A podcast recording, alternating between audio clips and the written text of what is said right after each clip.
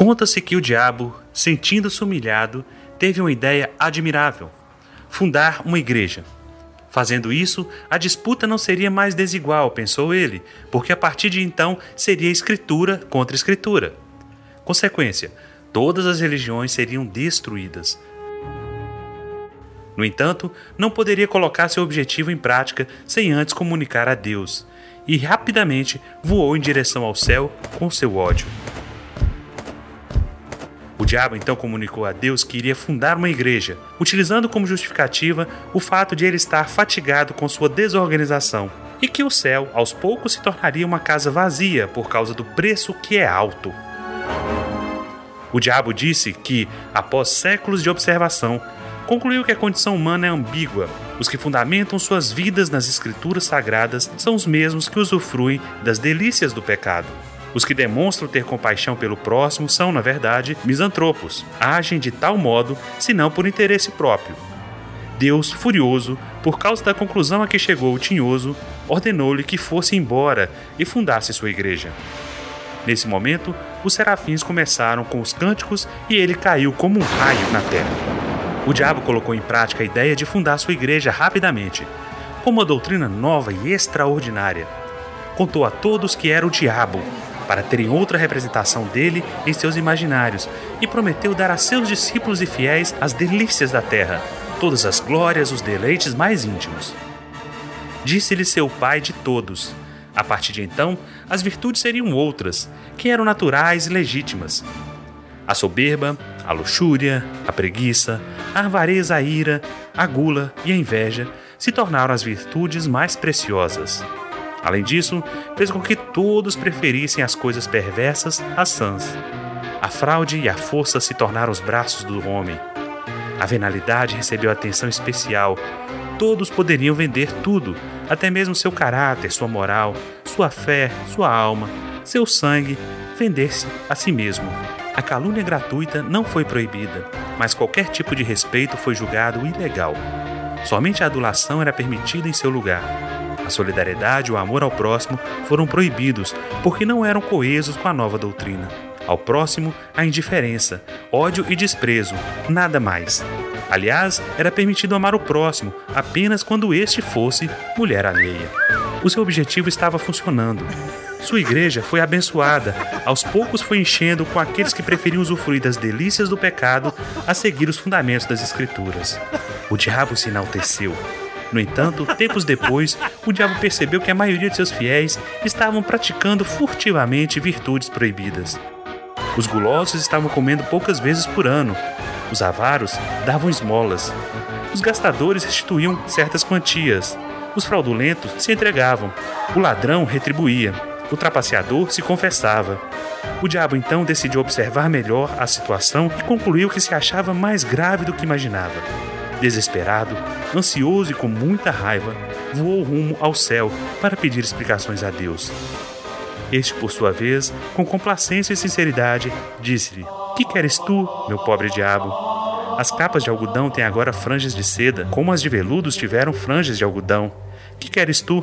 É a eterna contradição humana.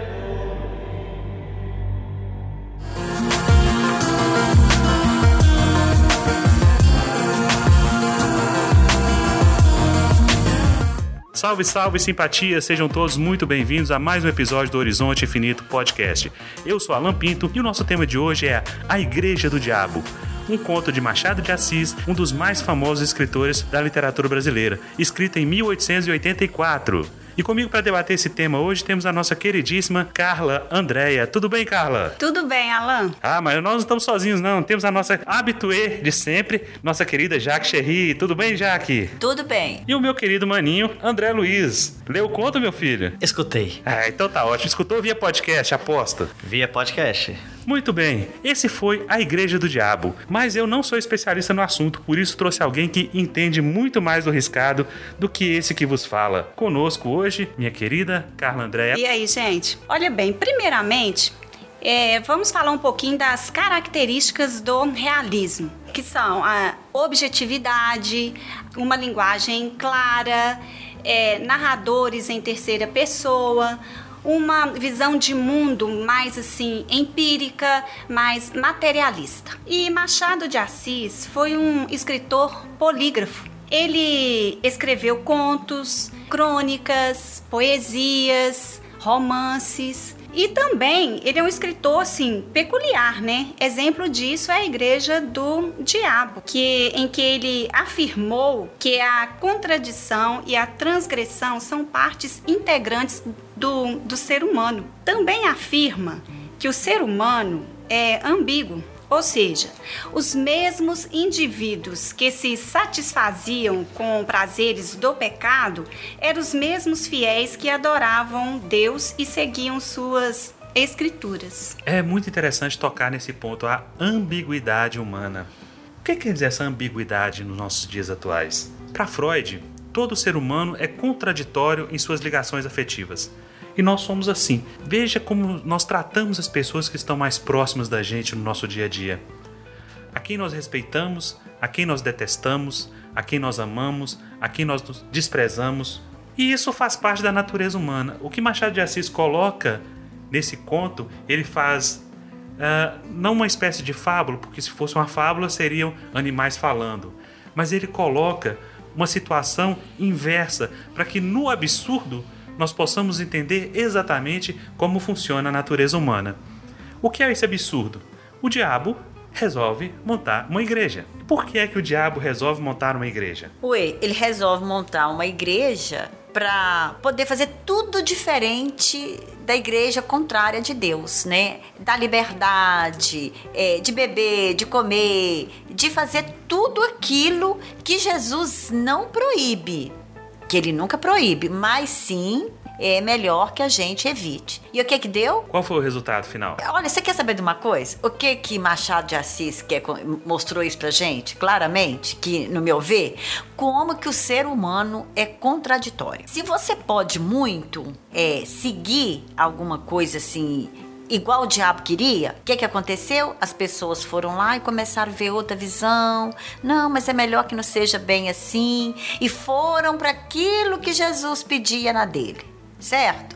Jesus que nos pede tudo ao contrário, o que, que acontece? Nós vamos, ouvimos, mas fazemos no, no geral tudo diferente. A ideia do diabo é compreensível. A justificativa dele é, é até plausível. Tudo aqui no céu tem um preço muito alto. É difícil ir para o céu. É difícil conquistar o paraíso, porque para você conquistar o paraíso há que se ter muita abnegação, há que se renunciar a muitos prazeres, há que se aproximar mais do sofrimento do que da felicidade. Sim, mas você viu? Você viu que mesmo o diabo oferecendo tudo isso, é, tudo ao contrário disso, o que que o povo fez? É aí que sobressai a grande inteligência de Machado de Assis. Ele mostra que o ser humano é essa criatura de contrastes. De contraste, foi o que eu falei. Porque eu faço bem, mas eu tenho uma manchinha. Ou eu faço mal, mas eu tenho também uma manchinha branca. É o princípio oriental do yin yang. Nem todo mundo é 100% mal que não tem uma mancha branca em si. Né? Então eu não sou totalmente bom, tenho manchas negras, e eu não sou totalmente mal, tenho manchas claras. E, e, e nesse caso aí, a igreja do diabo, as pessoas que acompanharam ele de início, ou se fosse hoje, o que, que a gente ia julgar? Do mal. Quer dizer, o lado bom que todo ser humano tem começou a aparecer. Porque na verdade nós acabamos sendo isso também. Ninguém é tão mal a ponto de ser perverso, tirano e que não ame pelo menos seu familiar. E essa também foi a última fala, né, de Deus quando o diabo subiu lá com muita raiva, né, querendo saber, né, o que, que tinha acontecido, foi o que Deus respondeu para ele. É eterna contradição humana. Na verdade, é, um detalhe assim muito importante é, de perceber na leitura é o fato que Deus é apresentado sempre assim com muita sabedoria, muita paciência, tendo uma conivência com o, com o livre-arbítrio, não julgando nem o diabo e nem as pessoas. Deus permitiu que o diabo chegasse à conclusão por ele mesmo, na observação. Ele nem não, não impôs que o que aconteceria deixou o diabo fazer o que ele estava determinado a fazer e que ele mesmo chegasse à conclusão da natureza humana, aquilo que Deus já sabia, né? Que Deus já sabia, isso mesmo, André. Isso que nós lemos aqui foi somente, gente, um breve resumo. Eu sugeriria a vocês que lessem o texto com muita atenção, porque é um texto riquíssimo, tem muito mais detalhes do que esse breve resumo, só para que a gente ganhar tempo, para que todos possam é, ter ciência do que se trata. Nós fizemos esse resumão aqui, mas o texto é riquíssimo. O texto fala, por exemplo, dos erros que os seus seguidores começaram a cometer. Um que era fraudulento, do tipo que nem sequer se levantava da cama para dizer que estava doente, ele de repente começa a gratificar os seus funcionários e ele começa a não roubar mais no jogo. O outro, que era um glutão, ele começa a fazer jejum e o pior que irrita o diabo é que ele começa a fazer jejum exatamente nos dias católicos em que o jejum é necessário. Então nós somos assim, se é para fazer certo, nós às vezes fazemos, mas nós desviamos. A imperfeição humana nos leva a esses desvios. E isso é constante nas nossas vidas. E nós vamos resgatar uma fala de Paulo, e ele diz exatamente algo que casa muito bem com isso. Porque não faço o bem que quero, mas o mal que não quero, esse faço. E é justamente isso, quando a gente vai a, a um evento religioso, ao culto, à igreja, e a gente se vê inspirado por aquelas palavras do sacerdote, do aquele líder espiritual, a gente sai numa vontade de fazer o bem, numa vontade de praticar a caridade passou pelos pórticos do templo, vamos para a rua, a gente já cai na nossa realidade. E a nossa realidade é cruel. Nossa realidade é cobra comendo cobra. A nossa realidade é gente fazendo a gente passar raiva o tempo inteiro. Uma das coisas que o diabo exalta aqui é a ira. Ele diz que se não fosse a ira, nós não teríamos, por exemplo, a Ilíada, porque Aquiles não teria se revoltado e ido à luta. Se não fosse a a luxúria, que é a única hipótese em que se permite amar o próximo, é quando se tratasse de amar as damas alheias, a mulher do outro. Então ele faz tudo ao contrário e de repente, quando ele prega o adultério, as pessoas começam a ser fiéis, porque é uma transgressão. E essa transgressão, muitas vezes, é justamente o uso do livre-arbítrio. E Deus entende isso. Como Carla muito bem falou, a questão do livre-arbítrio é eu tenho liberdade para fazer o que eu quiser. É óbvio, tem consequência. O livre-arbítrio, gente, já foi extensamente debatido pela filosofia. Uns vão dizer que existe o livre-arbítrio, outros vão dizer que não existe, que há um determinismo, outros vão dizer que ele é limitado. Então eu só posso ter livre-arbítrio até determinado ponto, como um peixe dentro do aquário. Ele pode ir onde ele quiser dentro daquele aquário, mas ele não consegue ir além das paredes de vidro daquele ambiente. E nós somos exatamente assim. Para mim, essa é a figura mais próxima da nossa realidade. Porque se nós tivéssemos o livre-arbítrio total, nós não temos responsabilidade para fazer a utilização dele. Imagine se você vai dizer para o seu filho, para o seu sobrinho, para uma criança de 5 anos: Não, você tem liberdade total para fazer o que você quer. Você tem liberdade para uma coisa simples: escolher o seu alimento. Ele vai escolher só batata frita. Ele vai escolher comer só doces, bala, bombom. Não há maturidade para isso. E o que Machado de Assis coloca aqui é justamente isso. A nossa imperfeição não permite fazer as escolhas certas. Então, nós transgredimos para saber como seria se fosse. Inclusive também, Alan, o texto faz assim críticas, né, à humanidade. Apresenta o, o diabo com características né, humanas, igual ele sente inveja, faz uma crítica. Com isso, essa com essa aplicação, né, é, dessa personalidade reforça o retrato que o autor faz da nossa natureza, que é dividida né, entre o bem e o mal. Aliás, a palavra diabo já quer dizer isso, vem do latim diabolo, que é divisão. O diabo é exatamente aquele que prega a divisão. E todas as vezes que nós estamos divididos, e isso é da natureza humana, toda escolha é isso. Toda escolha é optar pelo que te traz mais valor. E não tem como ganhar sempre. A ideia que nós fazemos do diabo a personificação do mal, ela foi uma ideia que foi construída ao longo dos anos, ao longo dos tempos. Nos tempos de Jesus, ele falava em Satanás. Satanás era um espírito imundo, segundo a, a seita judaica. Mas essa figura que nós conhecemos, com partes de animais, com o, o pé de bode, a barbicha, chifres, asas de morcego, isso data do ano 1000 porque até então a representação mais antiga que se tem é uma gravura de 850, do ano de 850, em que mostra os anjos na batalha de um lado e aqueles que estão do lado de Lúcifer. Os que estão do lado de Lúcifer são representados como anjos, mas na verdade é uma coisa que os diferencia é que eles não têm a auréola. E o próprio diabo é representado como um dragão. Mas com o passar do tempo, foi se acrescentando elementos e principalmente a partir do ano 1000 é que vieram todas essas alegorias. Porque se a gente tem que culpar alguém, nós temos que culpar e temos que colocar uma imagem dele. No Velho Testamento, quem tenta Adão e Eva, qual foi a forma que o diabo assume? Uma serpente. Essa era a forma do diabo naquela época. Então ele vai modificando, ele vai, ele vai se adaptando aos costumes. Há uma série que fala justamente sobre isso, chamada Lúcifer. A ideia de Lúcifer que está entediado e vem para a Terra e tenta ajudar um policial a resolver crimes. E é uma, uma ideia, a princípio jocosa, mas que talvez faça todo sentido, porque nós estamos sempre buscando personificar as coisas.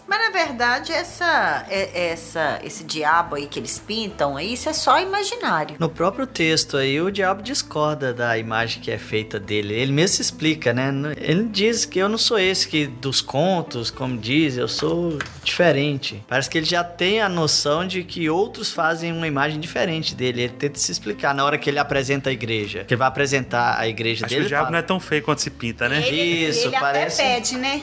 Para que eles né, não Aham. espalhem, né? Que ele não é aquela pessoa má, né? Pelo, pelo contrário, não é isso? É, eu, eu lembro que eu, até, até no texto eu vi e- e- é, falar isso, né? Eu não sou aquele dos contos, da- daquela forma que me descrevem. Porque ela é muito alegórica, né? Ele é- deve ser aquele que dá asas, né? Vamos beber? Vamos.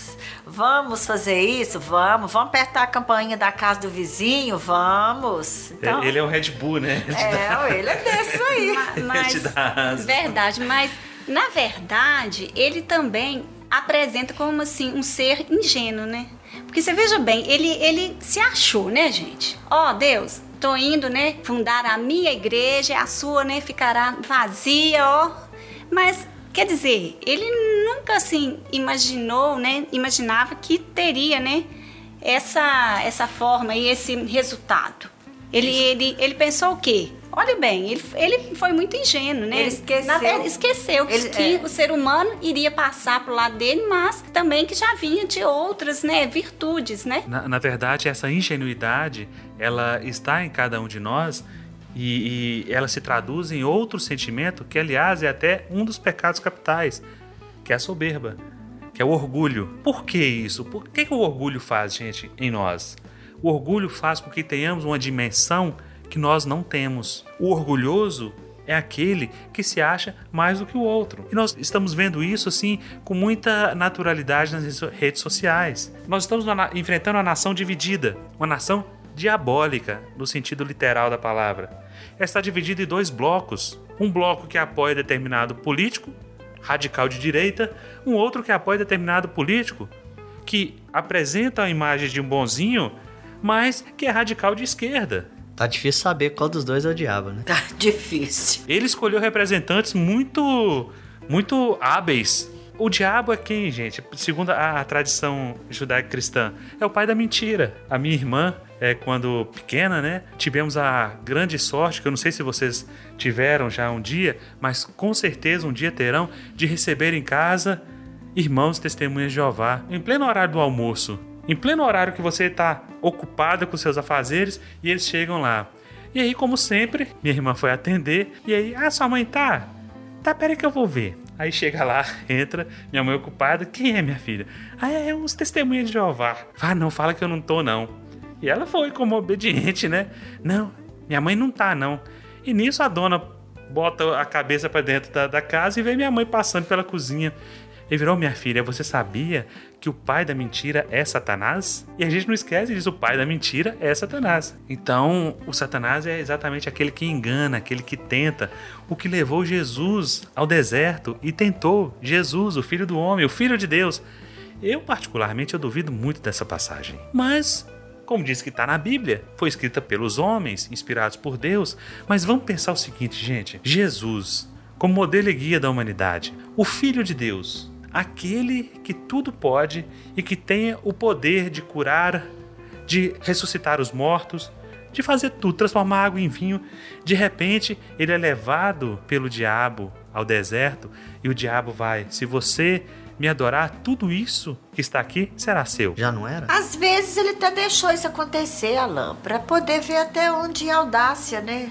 Do outro. Então foi Jesus que tentou o diabo, então. É, ele conhece os filhos. Uma questão muito interessante que nós podemos perceber aqui é que o diabo de Machado de Assis, mesmo lutando contra o bem, acaba colaborando com Deus e por isso o Criador deixa ele fundar o seu ministério para recolher os homens que estão perdidos, porque talvez Deus soubesse que nesse ato de extrema vaidade, de petulância do diabo, haveria um resultado positivo para resgate daqueles que ainda estavam em erro, em pecado. Mas pelo que consta no conto, os homens eles não sabiam que estavam fazendo o bem, né? O, o contraditório. Eles não percebiam. Percebiam? Sabiam? Eles sabiam, a questão é justamente Eles essa. quiseram ir pra. Va- Vamos pegar agora a ideia do Machado de Assis e vamos transformar no nosso, nosso cotidiano. Quando nós praticamos o mal, quando nós vamos contra a lei divina, quando nós vamos contra os preceitos evangélicos, doutrinários do cristianismo, nós fazemos isso sem saber ou nós erramos sabendo o que estamos fazendo? Sabendo? Mas eu me refiro a quando eles estavam fazendo o, o, o bem. Mas exatamente, exatamente. Aí eu, eu reverto a pergunta para a seguinte forma: imagine que nós estamos dentro da igreja do diabo. Só que o diabo não é o diabo, o diabo é Deus. Nós somos homens de bem que estamos praticando o mal. O que Machado de Assis propõe é justamente isso. Nessa inversão de valores, que nós nos coloquemos no lugar daquele que foi para a igreja do diabo daquele que foi atrás de uma promessa, porque o diabo fala justamente isso. Olha, eu vou trocar a vinha do Senhor, que é alegórica, que é, é é uma vinha, como se diz, metafórica, por uma vinha real. Eu vou dar é vinho pro povo se embebedar mesmo. E você vai atrás disso. E de repente aquilo não te preenche. O que Machado de coloca é justamente isso. Desse vazio que, que nós buscamos preencher e de repente não somos preenchidos. Mas a, a questão bem e mal depende do, do contexto que a pessoa está inserida. Porque se você pega um, um, um extremista, para ele matar um infiel é uma bondade para lá, ou para o Deus dele. Então ele está correto, ele está dentro daquela organização tendo um ato correto, um ato religioso. Ele não está olhando que tirar a vida, ceifar a vida de um infiel na percepção dele seja um erro. Para ele, ele está fazendo a coisa certa. Inclusive com a própria vida, né? Que geralmente eles também são vítimas do, do ato, né? Nós fazemos muito isso também. Muitas vezes nós erramos e persistimos no nosso erro e encontramos a justificativa nas escrituras sagradas. Eu tenho vontade de matar. Eu encontro um lugarzinho no meu livro sagrado que fora do contexto, acaba dizendo que matar deve ser uma coisa boa. O Velho Testamento tem isso. é. Quando Deus apoia Josué e para o sol para que Josué pudesse terminar a batalha, é, Deus queria o quê? Deus não queria esse sangue? Porque como pode? Essa é a grande questão.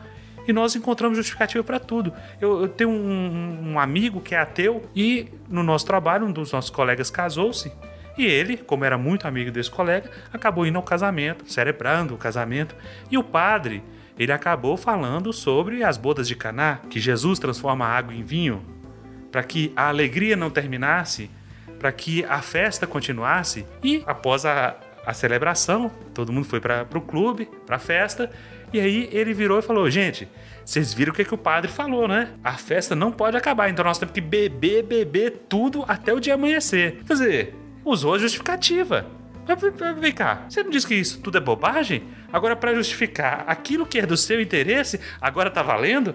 É a mesma coisa da carta de Chico Xavier, que apareceu aí dizendo que o próximo presidente do Brasil viria montado num cavalo branco e que o nome dele teria a mesma inicial do Brasil. Então, quer dizer, as pessoas desprezam tudo isso e agora para justificar aquilo que ele crê, Aquilo que ele acha que é o correto, agora uma psicografia já está valendo? Então nós vamos ter o quê? Coerência. E é justamente sobre essa incoerência, essa ambiguidade do ser humano que Machado de Assis vai falar. E ele é justamente para nos colocar, para pensar de que a nossa imperfeição gera essa ambiguidade porque na verdade nós não sabemos muito o que queremos da vida. Reparem que as pessoas que nós mais amamos muitas vezes são as pessoas que nós mais ferimos, que nós mais machucamos, que nós mais maltratamos, que nós mais falamos as palavras pesadas que você não falaria nem para o seu pior inimigo. Pessoa que, que ama, que você ama. É seu filho, é sua mãe, seu pai, tá ali no mesmo teto. Isso é sinal da nossa ambiguidade. Como que até nesse conto aí Jesus ele deixa bem claro, né, que ele nos conhece, nos dá o livre arbítrio, mas ele sabe até aonde nós somos capazes realmente de ir, né? Porque só dele ter deixado o diabo fundar a igreja, vamos dizer assim, é como o André falou lá atrás, ele sabia que não ia ser todo mundo do jeito que, que o diabo achou que fosse, né? Acompanhar, fazer tudo aquilo que, que, que contradiz. E ele, ele já sabia disso tudo. Então, e Deus sabe até hoje, né? Ele dá o livre-arbítrio realmente, mas sabendo até onde nós somos capazes de ir. Ele sabe do resultado que se espera daquela ação. Ele sabe. Ele sabe do que nós somos capazes e do que nós não somos capazes. Por isso Jesus vem e nos diz: Deus não coloca fardos pesados no ombro de quem não aguenta carregar. Justamente porque se estamos carregando algo, é porque nós temos condições, gente. Por isso, então você vê, quando ele concordou com, com o diabo, ele concordou, mas ele já sabia que não ia ser do, do jeito que o diabo estava esperando que fosse. Ele deixou. Mas um dos atributos de Deus é justamente esse: a onisciência, a onipotência, ou seja, Deus pode tudo. A onisciência, Deus sabe tudo a onipresença, Deus está em tudo. Inclusive na igreja do diabo. Ele nem teve medo, né? Se fosse hoje, assim, qualquer um de nós, né? Não, não vamos concordar, não, porque, né, é perigoso todo mundo seguir e seguir lá o diabo, né? Deus deixou numa boa. Eu já sabia. Mas é muito difícil você seguir algo fielmente. Não tem como, é, é, da nossa natureza curiosa de querer conhecer outra coisa, né? Às vezes você segue certa religião, mas pincela algo de uma outra religião, acha interessante. Acho que é, é da natureza humana ter curiosidade em outras coisas, não ficar só naquele sentido. Esse é o certo, aqui é isso e pronto. Você não pode estar fora dessa linha. É, eu concordo, é um ou outro, né, realmente. Mas foi justamente graças a essa curiosidade que nós chegamos aonde chegamos. É justamente essa curiosidade que nós descobrimos que existem outros planetas. Descobrimos que não é o Sol que gira em torno da Terra. As curiosidades e os acidentes também, né? Coca-Cola, o acidente. Penicilina. Será que acontece realmente o acidente? Ah, ah, ah, descobrimos o, o micro-ondas por um acidente. Ah, ok. Mas alguém estava tentando fazer uma outra coisa. Os acidentes não acontecem do nada. Ah, o, o, o Fleming descobre a penicilina quando um fungo da sua escrivania cai numa colônia de bactérias e mata as bactérias. E aí ele ficou curioso, mas o que fez com que as bactérias morressem? Foi o fungo. Aí ele descobre a penicilina. Muita coisa pode parecer o acaso, mas como diz a famosa frase, a necessidade é a mãe de todas as invenções. Esse obstáculo que é colocado diante de nós é o que nos leva realmente ao progresso. É o que nos leva a sair dessa condição humana e um dia atingir a condição de criaturas perfeitas. Mas enquanto ainda estamos na imperfeição, enquanto ainda sentimos ódio, Enquanto ainda ficamos vacilante, se eu tive uma oportunidade, um dinheiro que aparece aqui, se eu devo ou se eu não devo me apropriar dele, como acontece com muitos políticos, enquanto nós ainda estivermos vacilando, nós ainda estaremos frequentando a catequese do diabo. É, enquanto o pé direito estiver num lado e o esquerdo do outro, né? Ora bonzinhos, ora com a pitadinha, né, do diabo em nós. Com relação a isso, o diabo no conto ele, ele usa uma figura muito interessante que ele diz que o braço esquerdo do homem é a fraude, é o engano. O braço direito é a força. Então ele usa a força com o braço direito e ele frauda com o braço esquerdo. Mas alguns homens são canhotos. Enquanto isso, ele não pode fazer nada. nada. e como tem canhoto no, no Planalto? Como tem canhoto no Brasil? Mas eu ainda acredito que a maioria ainda é honesta. aparece aí aos montes. Alguém encontrou uma carteira e devolveu para o dono. Encontrou uma mala de dinheiro e devolveu para o dono. E, gente, pessoas humildes. Não, inclusive hoje eu estava ouvindo uma palestra que você liga cedinho a televisão, só dá que matou, que roubou e tá, tá, tá. E quando eles não têm nada para mais contar ali da região deles, da cidade ou que for, eles pegam lá do outro lado do mundo e traz as coisas ruins para cá. Mas naquele mesmo momento, milhões de coisas boas também estão acontecendo.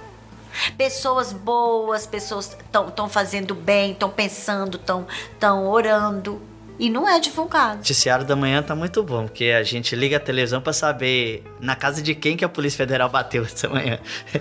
Eu já, já acordo de manhã, deixa eu ver na casa de quem que a Polícia Federal bateu hoje. Mas isso tudo é em função do que nos provoca. Passo, você passa numa rodovia, tá tendo um acidente, você para para olhar ou não? Você estica o seu pescocinho e olha para ver a tragédia, ou você olha para frente e segue em frente? A natureza humana é assim. Por que é que as notícias boas não dão manchete? Porque nós não queremos as notícias boas. Não vende jornal. O que vende jornal é a tragédia. O que vende jornal é a mentira, porque eles ganham para publicar a mentira e depois ganham novamente para dizer que erraram. E aliás, a imprensa, raríssimos são os casos em que eles dizem erramos. É o que tem acontecido muito é a mentira no, no horário nobre e a retificação na madrugada. Nunca ocorre a, a, a, a retificação no mesmo horário que foi a mentira. Há um preceito no jornalismo que diz o seguinte: um cachorro morder um homem não, não é notícia. Agora, um homem que mordeu um cachorro é notícia. Por quê? É o inusitado, é a tragédia, é o que nos dá prazer. Mas como assim? Uma notícia de que fulano foi esfaqueado dá prazer? Porque foi aquele miserável, não fui eu. Porque nós olhamos o acidente, porque é uma pessoa que está lá, virou pizza porque estava embaixo da roda de um caminhão, mas eu estou aqui bem talvez seja até uma forma estranha de agradecer por não ter sido você naquele lugar. Mas o, a forma de espalhar a má notícia, o acidente, é uma, um, uma maneira de. sei lá, é um impulso de alegria. Parece que é um prazer passar a, a notícia da tragédia. E ela corre assim numa velocidade imensa. Mas isso é porque nós gostamos de ser a primeira ou a última palavra, a primeira ou a última notícia. Ficou sabendo da última? É assim que a gente começa. Da última, a última o quê? A última notícia. Eu vou ser o primeiro a te dar a última, as novas. E engraçado que a boa nova realmente, ela não se espalha com essa mesma velocidade. O evangelho de Jesus, a boa notícia, a boa nova, ela não se espalha, porque nós ainda somos imperfeitos. Nós ainda somos o público fiel do diabo. Nós somos aquele que sim enfrentará as fileiras para frequentar a missa do diabo, porque nós gostamos. Embora nós chegaremos ao tempo de não cometer mais a barbárie, de não cometer mais a injustiça, de não cometer mais o erro, de não estar mais afundado no orgulho, na vaidade, no preconceito, no egoísmo e assim por diante. Pode demorar um ano, um século, um milênio, mas chegará esse dia. Porque, como foi colocado, nós temos um rumo a seguir. Nós temos algo que nos aguarda, que é a perfeição. Seja perfeito como perfeito é o vosso Pai que está nos céus. Foi isso que Jesus nos coloca. Essa é a lição de amor de Jesus. Amor à humanidade. Não é tanto o sacrifício, como tanta gente gosta de fixar muito na vida de Jesus com, com relação ao seu sacrifício, mas as lições que ele nos deixa. Nesse conto, a lição que nos é deixada é justamente essa. Não tem como você seguir adiante sendo totalmente mal. Uma hora você vai fraquejar e vai cometer o bem. O mesmo vale para quem ainda está fraquejando. Eu quero manter-me sereno, mas eu vou sempre ser colocado em situações que vão me roubar a paz. É o bem que eu quero fazer, esse eu não faço. Mas o mal que eu não quero, esse eu faço. Porque é mais fácil. E, e Machado de Assis retratou muito bem, né? Mas muito bem claro. Então, Carla, o que mais nós podemos extrair dessa pérola do Machado de Assis? Olha, que nem o diabo, o Senhor Todo-Poderoso da maldade, tinha as respostas. Porque nada, nada, o que, que ele fez no último caso? Foi lá saber de Deus o que, que aconteceu, ou seja, de superior nada teve. E também o Machado, ele tem esse lado de, de fugir das características do do realismo e coloca aí mais certo que nada que o ser humano não tem as respostas. Nesse caso. Não é nenhuma novidade para Que não é homem. nenhuma, mas ele deixa claro que ele gosta, ele gosta de ironizar, de criticar, igual ele, né, de uma certa forma fez isso em relação à igreja, quando o próprio diabo no capítulo 1, né, que ele diz que aqui é muito caro, que breve, breve, que essa que essa O que esse é céu, muito né, alto, né? vai ficar vazio como uma casa. Então, Ô, ele gente. joga com as com as palavras. Realmente fica mesmo. Fica, você sabe por quê? A igreja é, é- depende de quem está lá na frente. Depende é, do que está é, proibindo demais ou aceitando demais. Tá tudo dentro. Mas ele não era qualquer Zé Mané, né? Não. Venhamos e convenhamos. É simplesmente Machado de Assis. Simplesmente. O Machado fundador de Assis. de, da Academia né, Brasileira de Letras, né, gente? Não é Não qualquer Alan que é um Zé Mané. É Machado de Assis. Outra coisa que eu acho fantástico nessa ideia de Machado de Assis e que Carla falou são os pontos de ironia. Tem muita ironia nesse texto. O diabo já é irônico. E Deus também acaba sendo irônico. Ah, se você quer, então vá logo, vá fundar a sua igreja. Eu até Parece- imagino. Parece que Deus perdeu a paciência com o diabo. Tanto que ficou. Sabe? Acontece muito isso lá em casa.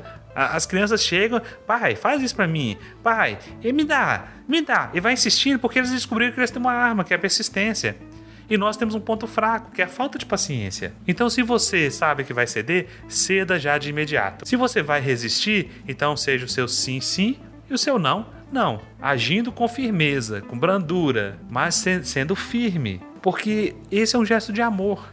Quando a gente faz com os nossos filhos, tentando protegê-los, tentando negar-lhes o que vai fazer mal, a mesma coisa acontece com o Pai que está nos céus. Quantas vezes nós nos livramos de imensos problemas simplesmente porque um negócio que a gente queria fazer não deu certo, um romance que a gente queria ter não deu certo, um emprego que a gente queria ter não deu certo. Só depois a gente compreende, dada a sabedoria divina.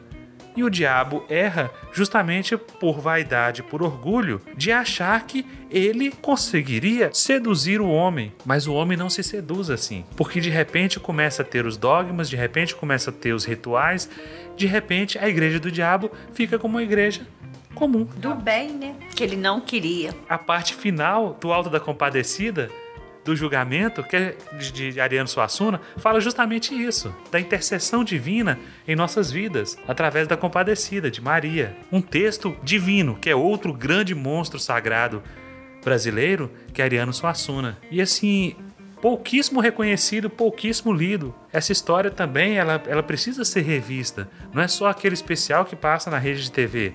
É ler, é entender. Uma vez viraram para ele e falaram: Ariano, você lê muito? Ele falou: Não, não leio muito. Eu releio muito, porque não há nada melhor do que ficar numa cama num sábado à tarde com um livro lendo, viajando, refletindo. Porque quando nós lemos, é a única forma que nós temos de estar totalmente aberto a ideias. Quando você está conversando, dialogando com outra pessoa, enquanto a outra está falando, automaticamente você está deixando de ouvi-la e colocando seus argumentos. O que, que eu vou falar para rebater aquela ideia? Você vê isso nos debates políticos. As pessoas se calam porque elas estão pensando no que elas vão fazer na réplica, na tréplica. E ninguém conversa, ninguém constrói nada em conjunto, é um atacando o outro. E nós começamos a ficar exatamente da mesma forma.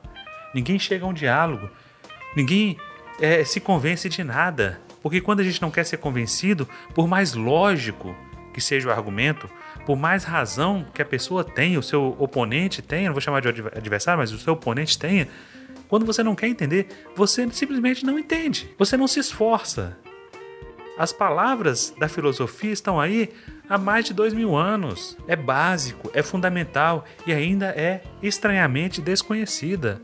As palavras do cristianismo estão aí há mais de dois mil anos e pouquíssimo praticado, porque nós preferimos, dentro da nossa zona de conforto, farinha pouca, meu pirão primeiro, Mateus primeiro os meus. É isso que me interessa. Enquanto nós não começarmos a entender que existe o outro, o próximo, nós não vamos sair eh, dessa, dessa roda, desse ciclo vicioso que é a nossa vida. Vejam o Facebook, como está insuportável. Já era insuportável, agora ficou pior. É, é política de um lado, política do outro, é um adversário A de um lado, adversário B do outro. Ódio, ódio sendo pregado gratuitamente. preconceito contra as diferenças, contra o que é diferente, contra o que não é do meu time. Há um, uma frase da sabedoria chinesa que diz o seguinte: ao final do jogo, o peão e o rei vão para a mesma caixinha e nós vamos para a mesma caixinha de madeira, a sete palmos abaixo da terra. Quem tiver um dinheirinho a mais, não precisa ir para baixo da terra, pode ser cremado, mas vamos ter que pagar esse preço. Por isso o diabo diz que o preço para entrar no céu é alto. Você tem que morrer. E quem quer morrer? Todo mundo quer o céu, mas ninguém quer morrer. Ninguém quer se esforçar, ninguém quer desapegar, deixar é, é, essa matéria, deixar essa vida e partir para outra. Por isso não soa tão estranho quando Jesus diz que meu reino não é desse mundo.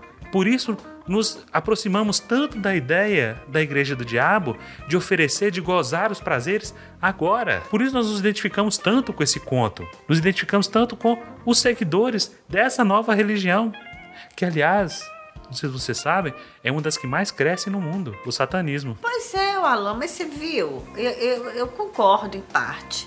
Mas você viu que na hora que ele foi fundar uma religião aberta, as pessoas também não, não quiseram. O homem nasceu para quebrar regra, né? Só pode. Mas, mas, sabe por que, que elas não quiseram? Porque é aquilo que nós já falamos, é, existe um, um lado bom no, no, no, ser humano, por menorzinho que seja. Como existe um lado mal também. Existe, ué. Nós estamos aqui até para consertar isso, né? Não sei quando não, mas nós vamos devagarzinho remando. Mas esse mal, muitas vezes, não é realmente o mal em si. Ele é fruto de uma ignorância de um desconhecimento do que realmente deva ser. Quando eu penso só em mim, quando eu, eu sou adepto do culto narcísico, e isso o mal-estar da pós-modernidade nos traz, que é esse excesso de eu, esse excesso de selfie. Para vocês terem ideia, nós tiramos mais fotos em dois minutos no mundo do que a humanidade toda tirou no século XIX. E essas fotos não é foto do outro, a maioria delas é foto de nós mesmos. Se eu não registrar, não vale. Você vai a um show, todo mundo está preocupado em ficar com as suas telas de celular erguidas, vendo um pontinho lá no fundo para dizer que esteve lá. Eu estive no show, olha aqui. Ninguém guarda na memória a sensação, o prazer de ver um show inteiro, sem se preocupar se está gravando com a bateria, se o som tá bom, se não tá. Tem que ninguém, mostrar pro outro, né? Ninguém tira essa experiência, tem que mostrar pro outro, senão não vale. Nós estamos assim, tão imersos nisso que nós não, não sabemos mais diferenciar o que é real do que é virtual. Nós estamos aí envolvidos com a postagem de coisas. Cães têm Instagram. Bebês que não sabem nem sequer falar já tem conta numa rede social. Para quê? Em função de quê? Em função da vaidade, em função do se mostrar. Dinheiro também. Em função do dinheiro? Tem, tem também. E tem muito pai que ganha dinheiro em expondo os filhos. É a exploração. Exploração. Tadinhos. Será? Tem, o que tem de empresa que patrocina, patrocina com roupinha, fralda, só porque o bebezinho é bonitinho. Conclusões finais, Jaque. Ah, a minha conclusão final é isso aí, gente. A gente tem que tirar proveito do lado bom, do lado ruim, que no meu ver, na hora do vamos ver mesmo, que vai pesar de verdade é o bom. São as boas ações, são as são, boas obras. São, isso aí. Tanto que o lado ruim, né, começou lá na igreja, lá, já pular pro lado bom. Então, mesmo quando se está né, praticando coisas ruins, você, se quiser, você é, tira proveito ali e, e, começa a fazer o bem. Essa ideia do espelho que o conto nos traz, dessa inversão, aparentemente inversão de valores, na verdade, é para que nós possamos nos colocar diante de todas essas circunstâncias e ver o que eu estou fazendo realmente do meu caminhar, como eu estou encarando a vida e como eu estou aplicando os conceitos que me são caros. Não importa qual seja a sua igreja, não importa qual seja a sua religião, não importa se você crê em Deus ou se não crê. O princípio ético, o princípio moral, o princípio do direito, do direito humano, ele é soberano. Ele sobrepõe a tudo, porque o meu direito termina onde começa o do outro. O eu deixa de existir quando nós estamos tratando de coletividades. E lembrando também da fala orai e vigiai, justamente isso, né? Eu acho que as nossas atitudes, os nossos pensamentos, na hora que às vezes você quer ser um pouco rude, né? Ou quer ser um pouco autoritário, então colocar esse freio aí que é melhor, né? Usar a regra de ouro. Essa regra de ouro que vem lá da Grécia Antiga, de não fazer ao outro que você não gostaria que fosse feito a você. Esse é o ensinamento final. Se não colocarmos o outro nas nossas resoluções, no nosso cotidiano, se não pelo menos tentar pensar, agir, sentir como o outro sente, nós não conseguiremos seguir adiante. Eu acho engraçado quando alguém fala assim, quando chega em determinadas situações da vida em que há um caminho para a direita e um para a esquerda e ela não sabe muito bem, ela está indecisa. Muita gente pergunta: o que que Jesus faria no meu lugar? E nós não conseguiremos jamais chegar a essa resposta, porque não adianta, você não vai saber, você não é Jesus. Não dá para saber o que meu pai faria no meu lugar, o que minha mãe faria no meu lugar, o que essa pessoa que eu admiro tanto faria no meu lugar. Nós não conseguiremos encontrar a resposta, mas se nós perguntarmos o que Jesus nos ensinou a fazer nessa situação, vamos cair exatamente nos dois mandamentos de amar a Deus sobre todas as coisas e ao próximo como a si mesmo. Toda a lei e os profetas se acham contidos nesses dois mandamentos. O resto é explicação disso. Então, pensar sempre no outro é a grande lição que nós tiramos da vida e ilustrada por esse belíssimo conto de Machado de Assis. Que as nossas ações sejam exemplos para os outros e que as más ações dos outros sejam exemplos para nós. É isso aí, meus amigos. Esse foi mais um episódio do Horizonte Infinito. Espero que vocês tenham gostado. Entre em contato conosco através do nosso site, horizonteinfinito.com.br. Vamos trocar ideias, mande sugestões, mande as suas críticas, o que você achou desse episódio, quais os temas que você gostaria de ver abordados aqui. Vamos bater esse papo e na semana que vem estaremos novamente aqui. Até mais. Até mais.